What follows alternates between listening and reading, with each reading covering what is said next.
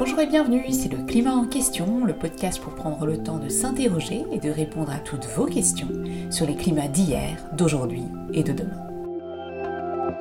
Dans l'épisode d'aujourd'hui, on s'intéresse à la finance verte. Limiter le réchauffement à 1,5 degré nécessitera d'énormes investissements. On réduire les émissions de gaz à effet de serre tout en répondant aux critères de rentabilité du secteur financier.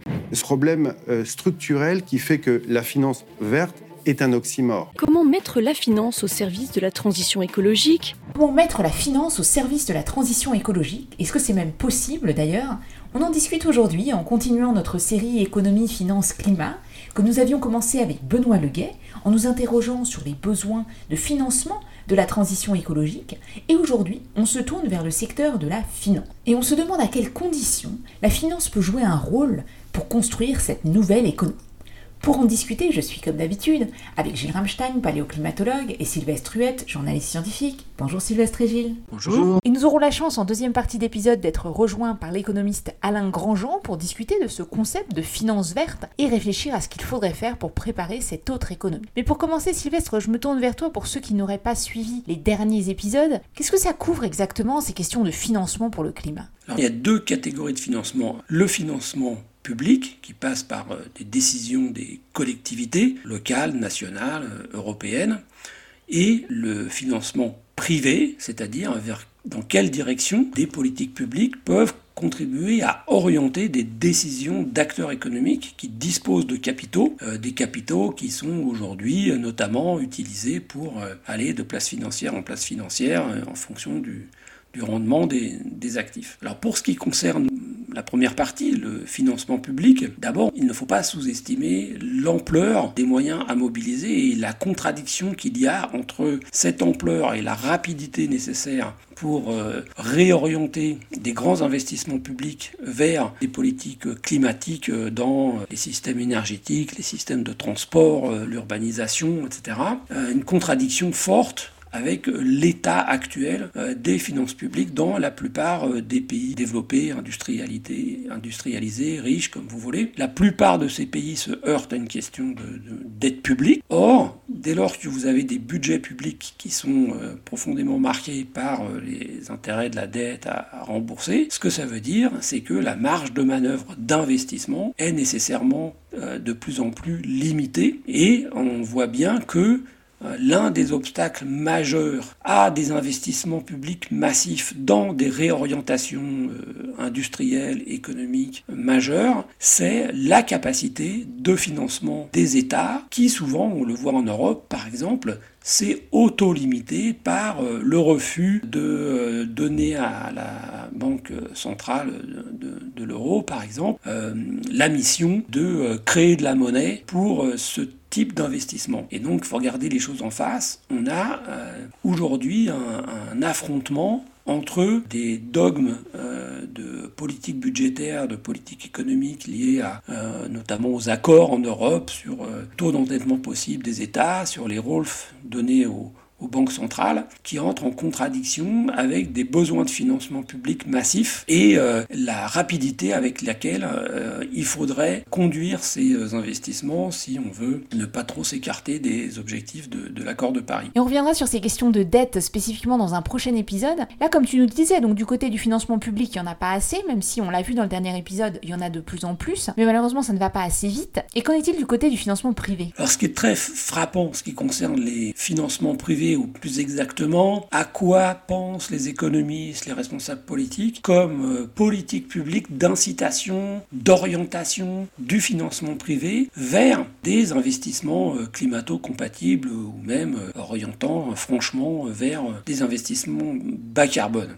Je dirais pour moi que la contradiction majeure qu'il y a entre l'affichage vertueux qui serait, bon, on va entre guillemets convaincre les détenteurs privés de capitaux d'utiliser cette masse de capitaux qui souvent euh, dort ou euh, oscille de place financière en place financière à la recherche du, rendement maximal vers euh, des investissements, on va dire, verts. Le problème, c'est que bien souvent, le, le, moyen le plus, qui est considéré comme le plus décisif, c'est en gros de garantir que ces investissements vont être au moins aussi rentables que euh, les investissements dans des activités qui, elles, aggravent le problème euh, climatique. Et là, en réalité, il y a une contradiction euh, totale parce que si on garantit à ces investissements privés verts des rendements qui sont au moins la moyenne et même plus que la moyenne des rendements de tous les investissements qui existent dans les activités, ce que cela signifie, c'est que on s'oriente vers une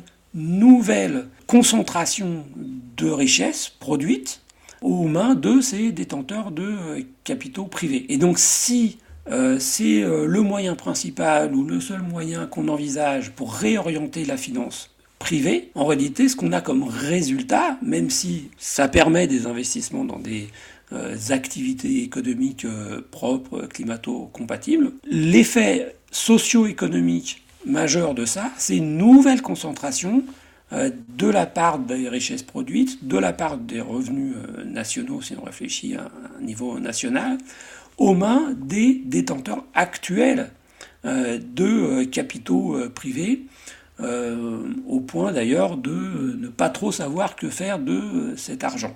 Or ça, c'est pas compatible avec des politiques climatiques efficaces, comme le dit le groupe 3 du GIEC. Euh, les inégalités sociales, l'inéquité, la concentration des richesses conduit à des euh, types de consommation qui gaspillent matières premières, énergie et qui donnent, entre guillemets, le mauvais exemple. Et tant qu'on n'aura pas affronté cette difficulté et couplé complètement la politique conduisant à orienter les financements public et privé vers euh, les objectifs climatiques et euh, la redistribution, on entretiendra cette euh, contradiction. Alors beaucoup de questionnements dans ta réponse Sylvestre à, plusieurs niveaux. D'abord pour réfléchir à comment est-ce qu'on peut faire pour réorienter les financements privés vers des solutions bonnes pour le climat. Et puis euh, ce que tu questionnes un peu c'est de dire finalement si on ne change pas profondément la façon dont fonctionne le système financier, eh ben c'est un peu comme remettre une pièce dans la machine et donc les mêmes causes conduisant aux mêmes effets. On a encore une accaparation des richesses chez les plus riches qui sont aussi, on en a discuté dans les épisodes précédents, ceux qui polluent le plus. Et donc on continue d'une certaine façon à contribuer au problème. Alors je résume à gros traits, on y reviendra évidemment quand on discutera plus en détail du rapport numéro 3 du GIEC, mais je me tourne dès à présent pour discuter de certaines de ces questions vers notre invité, Alain Grandjean. Alain Grandjean, bonjour, bienvenue dans le climat en question. Bonjour Céline. vous êtes économiste, associé fondateur du cabinet de conseil Carbone 4, membre du Haut Conseil pour le climat et un grand spécialiste de ces questions de finances vertes. Alors justement, on en parle de plus en plus depuis plusieurs années. On voit des produits financiers apparaître, des labels, et j'avoue qu'on s'y perd un peu. Alors pour revenir déjà à la base, est-ce que vous pouvez nous expliquer en termes simples ce qui se passe aujourd'hui du côté des acteurs de la finance et qu'est-ce que c'est que cette finance verte? La finance verte ou finance durable, c'est l'autre manière d'exprimer la même chose, elle est née grossièrement en 2014-2015 autour de l'accord de Paris. Ban Ki-moon, secrétaire général de l'ONU, ayant convoquer le banc et l'arrière-banc de la finance sur le thème il faut que vous vous impliquiez dans le climat. Ça désigne l'idée, euh, le mouvement dans lequel la finance doit se préoccuper de ces questions et doit s'en préoccuper d'abord en matière d'informations données par les entreprises pour le compte des investisseurs et des banquiers et par les investisseurs et des banquiers pour le compte des tiers. Euh, importance qui est donnée à l'information, elle, est issue d'un discours qui est qualifié euh, généralement d'historique de Mark Carney qui était le président du Conseil de stabilité financière gouverneur de la Banque centrale centrale d'Angleterre en 2015, qui a fait comprendre à toute la communauté que le risque climatique était un risque systémique pour l'ensemble de la finance. Depuis, suite à pas mal de travaux qui ont été faits, soit initiés par, par Marc Carnet, soit par la Commission européenne, il y a des réglementations en matière de, de, finances dites durables euh, qui sont en train de se faire, euh, de s'imposer aux, acteurs euh, bancaires et financiers. L'idée qu'il y a derrière, c'est qu'il faut inciter les, les, les acteurs bancaires et financiers à prendre en considération les risques qui sont liés au fait de financer des activités qui sont mauvaises pour le climat. Et il faut les inciter, par l'information euh, en question, à s'intéresser plutôt plus à financer des activités favorables au climat et à financer de moins en moins des activités qui le sont pas donc qui sont défavorables au climat. Les, réglementations en cours aujourd'hui, qui sont soit des règlements européens qui s'imposent directement aux entreprises, soit des directives qui doivent être transcrites en, en droits nationaux, sont toutes relatives à des obligations d'information. C'est ça leur euh, limite principale. Alors, certes, elles sont intéressantes, au sens où si les euh, entreprises doivent euh, rendre compte de euh, la part de leur activité qui est dite verte ou dite durable, au sens d'une taxonomie, d'une nomenclature européenne, ben, c'est utile pour tout le monde. Si les acteurs bancaires et financiers doivent rendre compte de la manière par laquelle ils prennent en compte le risque, c'est intéressant de le savoir aussi. Alors c'est intéressant, mais pas forcément suffisant, puisque ces exercices de transparence, de reporting, de partage d'informations sont utiles, mais ils ne suffisent pas forcément à transformer la finance pour pouvoir financer, comme vous le disiez à l'instant, plus de ce qui est favorable au climat et arrêter, en tout cas réduire très fortement tout ce qui ne l'est pas, donc par exemple les énergies fossiles. Et tant qu'il est possible de faire de l'argent, voire beaucoup d'argent avec les énergies carbonées, eh bien ça risque de continuer. Et ce, que vous expliquez euh, très bien dans votre livre récent, L'illusion de la finance verte, il y a une certaine forme de naïveté à penser que simplement avec la transparence, on arrivera à euh, atteindre ces objectifs. Donc du coup, je vous pose la question, comment est-ce qu'on fait pour transformer profondément, pour verdir profondément le système financier? Il est euh, nécessaire de, faire rentrer le monde banque et finance et assurance, ce vocabulaire dans cette grammaire, dans ces métriques qui sont euh, relatives au climat, demain relatives, ou même presque aujourd'hui, ça commence, relatives à la, biodiversité, relatives aux pollutions. C'est nécessaire parce que jusqu'à il y a peu, donc il y a au moins de 10 ans, la finance considérait, enfin la finance au sens large, hein, telle que je viens de la définir, considérait qu'elle était neutre, que elle et la politique monétaire, c'était des instruments totalement neutres qui n'avaient donc aucune euh, raison de prendre en considération quoi que ce soit de spécifique à la nature des activités financières assuré, euh, etc. Donc c'est un progrès indiscutable le fait qu'elle euh, commence à prendre en considération ces données. Là où c'est euh, naïf ou intéressé, pas forcément de la naïveté, ça peut être tout à fait calculé, ce serait de croire que cette condition qui est nécessaire, il est nécessaire que ces secteurs commencent à réfléchir à ces questions-là, commencent à s'informer, commencent à y réfléchir. Euh, il est naïf ou intéressé de croire que ça peut suffire pour faire changer les business models. Pour quelle raison? Bah Pour la raison que vous venez de dire, c'est-à-dire que euh, les décisions d'acteurs en concurrence, que sont les banquiers, les financiers, les assurances, elles sont prises du, en fonction du fait qu'ils sont en concurrence. Donc s'ils se mettent euh, à, prendre en compte, en vrai, dans leurs décisions, des considérations qui ne seraient pas prise en considération par leurs concurrents, ils risquent de perdre la bataille dans la mesure où euh, il y a assez peu de raisons de croire que l'économie verte ou l'économie durable soit par essence plus rentable, euh, plus profitable euh, qu'une économie non verte. Il y a plein de raisons de penser que non. Le prix du charbon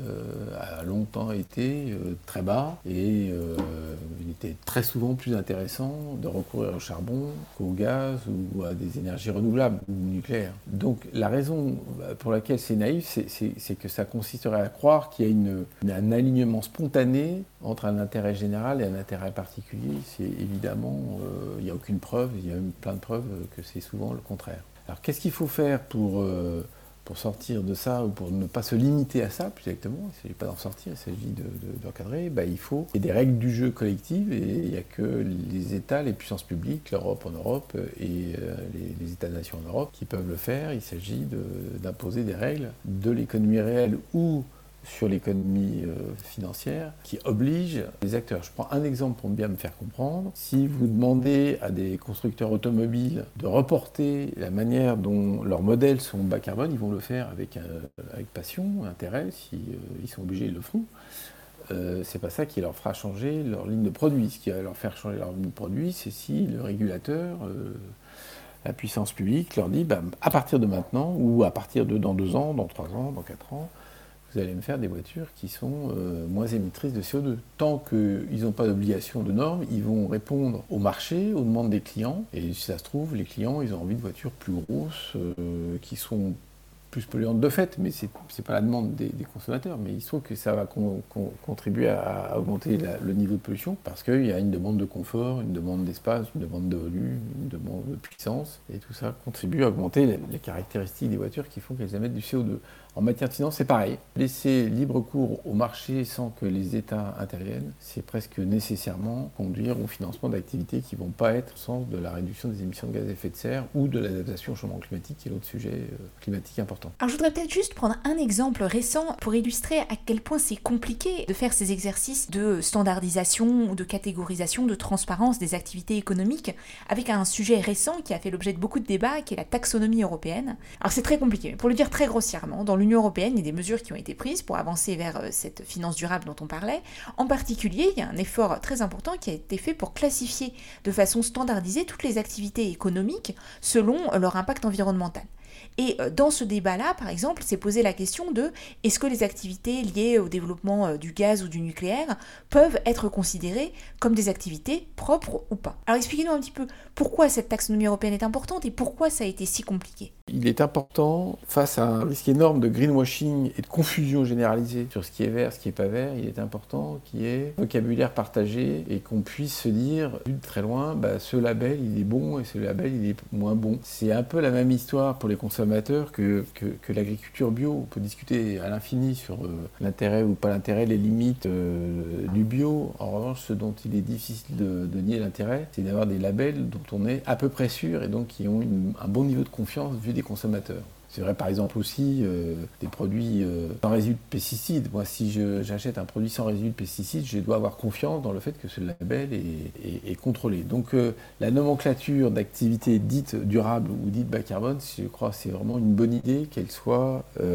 validée, qu'elle soit construite et que j'ai sentiment d'une confiance vis-à-vis de cette, cette, cette nomenclature. Le point, c'est que des activités véritablement bas carbone ou véritablement écologiques aujourd'hui, il y en a très peu. Ça serait si on était aujourd'hui euh, en train d'émettre très peu de gaz à effet de serre. On en émet beaucoup. Donc euh, forcément, il y a un débat sur tout ce qui est activité euh, dites de transition, c'est-à-dire celles qui sont à maintenir encore pendant quelques années ou au contraire durablement en, fonction des trajectoires qu'on vise.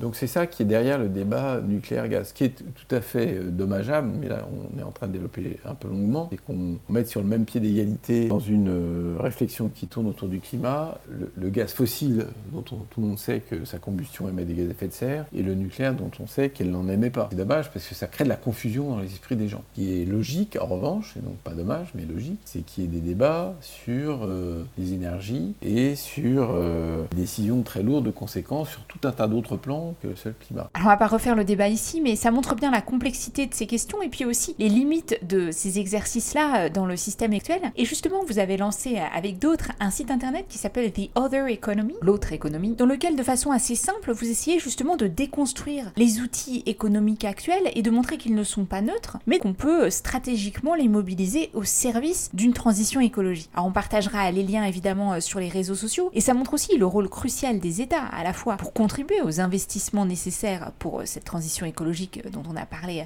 au cours des épisodes précédents, mais aussi pour poser les règles et un cadre pour pouvoir modifier en profondeur notre économie actuelle. Alors tout ça peut paraître un petit peu compliqué et théorique, mais est-ce que vous pouvez nous donner des exemples très concrets de ce que ça voudrait dire pour des actions que peut prendre le gouvernement français par exemple? Alors le, le gouvernement a mis en place une stratégie nationale bas carbone, sauf qu'elle est la propriété, entre guillemets, ministère de la Transition écologique, du MTE. Donc la première des mesures que je suggérerais, c'est que ça devienne un projet d'ensemble d'un gouvernement. Pourquoi? Bah Parce qu'il y, a des évidences. La transition écologique, c'était une affaire euh, d'éducation, donc ça devrait concerner le ministère de l'Éducation nationale. C'est une affaire culturelle, ça devrait concerner le ministère de la Culture. C'est une affaire financière, ça devrait concerner Bercy. Et, et c'est une affaire de tous les secteurs d'activité qui sont concernés. C'est une affaire sociale, donc ça devrait concerner le ministère des, Affaires sociales, de la solidarité, et puis le ministère du Travail, parce que c'est aussi une affaire d'emploi. Donc ça, je pense que c'est la première idée. La deuxième, c'est que j'ai été euh, très fasciné de mon côté par, euh, alors la deuxième ou la première, j'en sais rien, j'ai été très fasciné par la manière dont le gouvernement a communiqué, communiqué, sur le Covid. Ça a paru évident à tout le monde que c'était logique que euh, le président de la République prenne la parole régulièrement, que le Premier ministre le fasse, que de temps en temps ce soit le, ministère, le ministre de la Santé. Je pense que sur un sujet qui est encore bien plus important. En, termes d'enjeux et en termes de conséquences sur nos vies et celles de nos enfants et de nos petits-enfants, ce serait la moindre des choses que euh, le gouvernement fasse un peu la même chose, c'est-à-dire très régulièrement prenne la parole sur voilà les actions qui ont été menées, voilà l'avancement de nos politiques, voilà les bons indicateurs, parce que tout le monde a vu qu'en matière de Covid, il y avait un débat sur les indicateurs, tout ceci me paraît très être de l'ordre de la nécessité élémentaire, qui est, c'est un sujet totalement stratégique qui met en cause la survie de nos sociétés. nos gouvernements euh, prennent la parole et s'engagent sur l'avancement euh, des chantiers qu'ils ont lancés. Alors vous venez de parler du Covid, est-ce que justement la crise économique et sociale, qui a été très difficile à bien des égards qu'on vient de traverser, n'aurait pas pu être une sorte, je ne vais pas dire d'opportunité, mais enfin en tout cas un bon moment euh, pour mettre en œuvre certaines des réformes que vous venez de mentionner? Et est-ce que d'une certaine façon on n'a pas un peu loupé le coche? Pendant la période de confinement et de quasi-arrêt de l'ensemble, enfin pas de l'ensemble, mais de pas mal d'activités, c'était clairement le bon moment pour conditionner les aides qui ont été faites, qui sont pertinentes, parce que heureusement qu'on a eu euh, des aides qui ont évité un désastre absolu comme pendant la crise de 29, à des changements de modèle. C'est quand même beaucoup plus facile euh, de changer un moteur de voiture quand on est à l'arrêt que quand la voiture roule. Voilà. C'était ça l'idée. Et c'est donc euh, clairement une occasion manquée. mais ça veut dire aussi qu'avoir des plans à peu près pour réformer l'économie, c'est utile de les avoir parce qu'il y a des moments, des opportunités précisément, où on peut les mettre en œuvre. Et le moment où l'activité économique est, très faible, c'est vraiment le meilleur moment pour faire, pour faire des changements importants. D'autant que là, en l'occurrence, autre argument, l'État avait euh, une capacité de négociation assez forte avec les acteurs privés. Souvent, c'est pas le cas, c'est-à-dire souvent, les acteurs privés font un peu ce qu'ils veulent, ils n'ont pas besoin euh, d'instructions publiques. Euh, là, en l'occurrence, ils étaient quand même un peu coincés parce qu'ils avaient besoin d'argent. Donc c'est vraiment dommage. Le secteur financier en tant que tel et lui-même n'a pas tant que ça souffert de, l'activité. Donc vis-à-vis -vis de l'acteur euh, du secteur financier ou de l'acteur financier, je, pense qu'il y a une, logique un peu différente qui est relativement permanente, c'est que contrairement à l'idée qu'on s'en fait en règle générale, ces acteurs sont extrêmement réglementés, sont extrêmement contrôlés. Il y a les règles qu'on appelle les règles de Bâle qui peuvent être modifiées, il y a le fait que la Banque centrale est un régulateur permanent, et donc il y a là en revanche beaucoup d'occasions de les obliger, et je pense vraiment que c'est plutôt une question de, dogme et de représentation de l'économie. C'est ça à quoi The Other Economy s'attache, c'est de déconstruire ces dogmes qui fait qu'on n'ose pas euh, leur imposer un certain nombre de, devoirs. Et au-delà de la crise du Covid, avec la crise actuelle, avec la guerre en Ukraine, on sera amené à rediscuter de ces enjeux et on va continuer notre discussion sur les sujets économie, finance et climat dans le climat en question. Mais je voudrais vous poser une question que j'ai posée à, d'autres invités, notamment dans la série qu'on a fait sur les enjeux climatiques des échéances électorales, pourquoi finalement ces questions qui sont si fondamentales, si structurantes et si importantes aussi pour notre quotidien, même si parfois on a du mal à faire le lien, n'ont pas ou très peu été abordées euh, par euh, la campagne présidentielle et comment faire pour que vous, vous aviez par exemple fait une liste de propositions euh, pour les élections présidentielles liées à ces questions climatiques, comment faire pour que ces propositions et ces questions reviennent au cœur des débats? Il y a un mélange dans la difficulté qu'on a à, à faire prendre en considération ces sujets-là, il y a un mélange de vérité qui dérange, au sens du film d'Al Gore, de se faire embêter par ce sujet-là, on étant euh, à peu près tout le monde, et le pouvoir politique suit l'opinion. Donc s'il considère que l'opinion la dérange de, s'occuper de ça, il, a un peu de mal à le faire. Ça, c'est la première raison. La deuxième raison est le déni, c'est-à-dire... Euh, un, refus de voir l'ampleur euh, des, changements qu'il faut faire. donc face à ces, à ces obstacles, à ces freins, je pense que la première des choses à faire, c'est de changer le registre. Pour tous ceux qui sont euh, du côté de la bataille pour euh, la prise en compte de ces considérations et de faire tout ce qu'il faut pour euh, donner envie changement. Il ne s'agit pas de devenir euh, bisounours ou de, faire croire que tout va bien Madame la Marquise, non, il s'agit de, donner envie de ces changements pour que ce ne soit pas juste des contraintes et des, et des nécessités. Dans une démocratie, on a besoin d'avoir un peu envie de faire les choses. Alors pour prendre un exemple assez concret, c'est vraiment important de se dire, euh, il y a pas mal d'activités qui sont euh, créatrices d'emplois, ça ne veut pas dire euh, refuser de voir qu'il y a aussi des destructions d'emplois, parce que évidemment, les gens ne sont pas naïfs, ils savent très bien qu'il y aura aussi des destructions d'emplois. Ça, il faut le dire. Il faut le dire aussi qu'on peut être très très content d'avoir des, relations sociales euh, favorisées et que la vie dans des, dans des solidarités construites, ça a du sens et ça a de la valeur pour les uns et les autres et c'est pas le fait d'acheter de plus en plus de, euh, de, biens qui, sont, qui est une source de, de, satisfaction collective. En fait, ça se sait. La présence et la puissance du marketing font qu'on n'a pas toujours euh, conscience de ça. Donc je pense que ça, c'est une des premières réponses. C'est rendre ça désirable. La deuxième grande réponse, mais je l'ai déjà dit tout à l'heure, c'est aussi à l'État de prendre ses responsabilités les uns et les autres, nous considérons quand même que si on élit un gouvernement, c'est pour qu'il ait un peu de courage politique et pour qu'il euh, permette de, tracer des caps et, des, feuilles de route euh, qui nous mènent dans la bonne direction. Donc de ce point de vue-là, je, pense vraiment que dès lors qu'un gouvernement est élu euh, avec un minimum de promesses, il ne s'agit pas d'en faire beaucoup, sur la prise en considération de ces sujets, il était lui aussi la base du respect d'engagements déjà donnés. Or, la France a, signé des engagements euh, dans le cadre du protocole de, l'accord de Paris. Alors, le gouvernement est, en légitimité de prendre les moyens de cette, euh, de cette politique. Je pense de plus en plus que les entreprises ont besoin de cap.